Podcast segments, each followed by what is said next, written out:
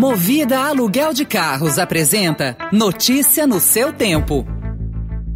Veloy é a solução completa que você precisava para gerir sua frota.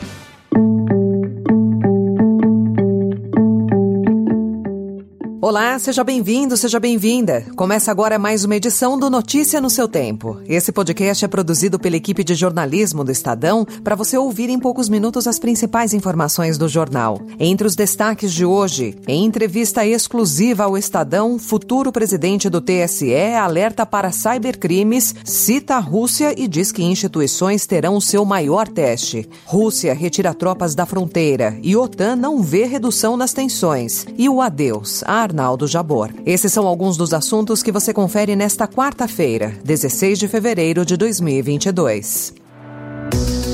Estadão apresenta Notícia no seu tempo.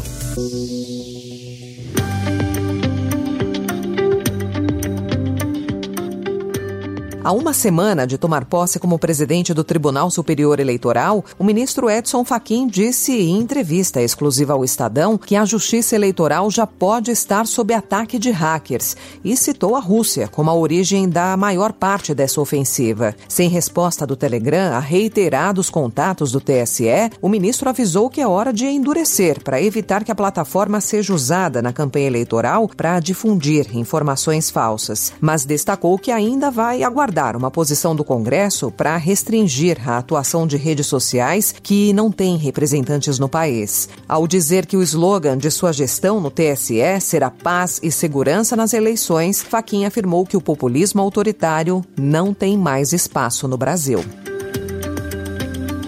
O governo do presidente Jair Bolsonaro autorizou gastos de até 25 bilhões de reais em emendas parlamentares antes das eleições de outubro. Decreto publicado na sexta-feira passada estabelece que quase metade desses recursos sairá do orçamento secreto. O volume de despesas indicadas por deputados e senadores e que receberam o aval do presidente para gasto até setembro é o maior na gestão Bolsonaro, permitindo irrigar redutos de políticos antes das disputas eleitorais.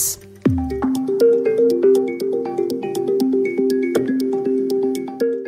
Apesar de um cenário adverso no mercado internacional e da proximidade das eleições, os ativos brasileiros entraram numa trajetória de alta no início desse ano. Desde janeiro, o Ibovespa, que é o principal índice da B3, avançou 9,5%, enquanto o dólar caiu 7,45%, passando de R$ 5,58 para R$ 5,18. O desempenho brasileiro destoa do de países ricos. Segundo especialistas ouvidos pelo Estadão, crise crises em países ricos e a alta de commodities e juros explicam os resultados. Também em economia, o Estadão informa que o Tribunal de Contas da União aprovou ontem a primeira etapa da privatização da Eletrobras. Por seis votos a um, o órgão manteve os parâmetros que já haviam sido indicados pelo relator do tema, o ministro Haroldo Cedras, em dezembro. As recomendações foram consideradas pelo Ministério de Minas e Energia. A segunda parte da análise sobre a desestatização, que envolverá a modelagem da operação, deve ser concluída pela área técnica do TCU entre o fim desse mês e o início de março. As chuvas aumentaram nas últimas semanas o nível do sistema Cantareira, que é a principal fonte de abastecimento da região metropolitana de São Paulo. Mas importantes mananciais do estado continuam em estado de atenção. O Cantareira estava com 42,5% de volume útil ontem. É o menor nível dos últimos seis anos para essa época do ano. Especialistas dizem que chuvas fortes e rápidas, como as que aconteceram nesse ano, não alimentam os reservatórios. Já o governo do estado Estado afirma que monitora a situação e realiza ações para garantir a segurança hídrica. A Sabesp garante que não há risco de desabastecimento no momento. E após o Brasil atingir o pico de casos de Covid com o avanço da variante Omicron, existe queda na média móvel de contaminações há quase duas semanas. O índice saiu de 188 mil no último dia 3 para 127 mil ontem, conforme dados reunidos pelo consórcio de veículos de imprensa. Conforme o boletim divulgado pela Fiocruz, após a alta de casos, há agora um cenário nacional de interrupção do crescimento de diagnósticos positivos em todas as faixas etárias etárias da população adulta. Especialistas apontam que, apesar de os números seguirem altos, a tendência de queda dos últimos dias indica que o pico causado pela Omicron já pode ter passado, principalmente nas grandes cidades. A alta de mortes por Covid, por outro lado, segue como ponto de atenção. O Canadá autorizou ontem que os bancos congelem as contas de pessoas suspeitas de envolvimento nas manifestações contra as vacinas anti-Covid. Além disso, as plataformas de financiamento coletivo, que são usadas pelos manifestantes para receber doações, terão de reportar atividades suspeitas. Sobre a crise no leste da Europa, a notícia de que o Ministério da Defesa russo anunciou a retirada de algumas tropas da fronteira com a Ucrânia, em um possível sinal de que Moscou pode estar se afastando de uma ameaça de invasão. O tamanho da retirada, no entanto, é incerto e pode envolver apenas uma fração das forças da Rússia na fronteira. A notícia foi questionada pela OTAN, que diz não ver nenhum indício de redução das tensões. O secretário-geral da organização, Jens Stoltenberg, disse ver motivos para um otimismo cauteloso sobre o anúncio russo, mencionando a disposição de Moscou em continuar as negociações. No entanto, ele afirmou que ainda não há sinal de recuo.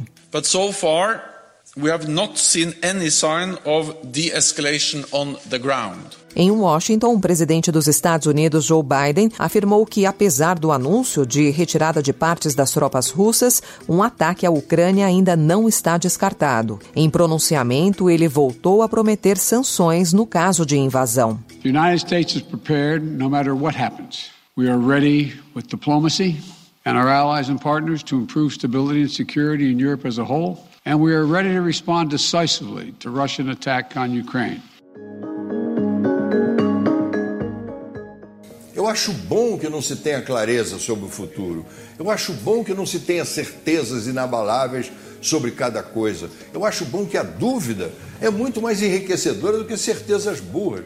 Dono de uma elogiada sinceridade que construía com paradoxos, Arnaldo Jabor morreu ontem, aos 81 anos. Ele estava internado no Hospital Sírio-Libanês, em São Paulo, desde o dia 16 de dezembro, depois de sofrer um AVC isquêmico, cujas complicações provocaram a sua morte. Cineasta que conquistou o reconhecimento de público e crítica no final dos anos 1960, ainda sob os ecos do cinema novo, Jabor nasceu no Rio de Janeiro, em 1960. 1940. Nos anos 1990, desgostoso com o sucateamento da produção cinematográfica nacional provocado pelo governo Collor, iniciou uma nova e vitoriosa carreira, a de cronista para jornais como Estadão, rádios e televisão. Polemista, colecionou críticas, mas também uma grande legião de fãs.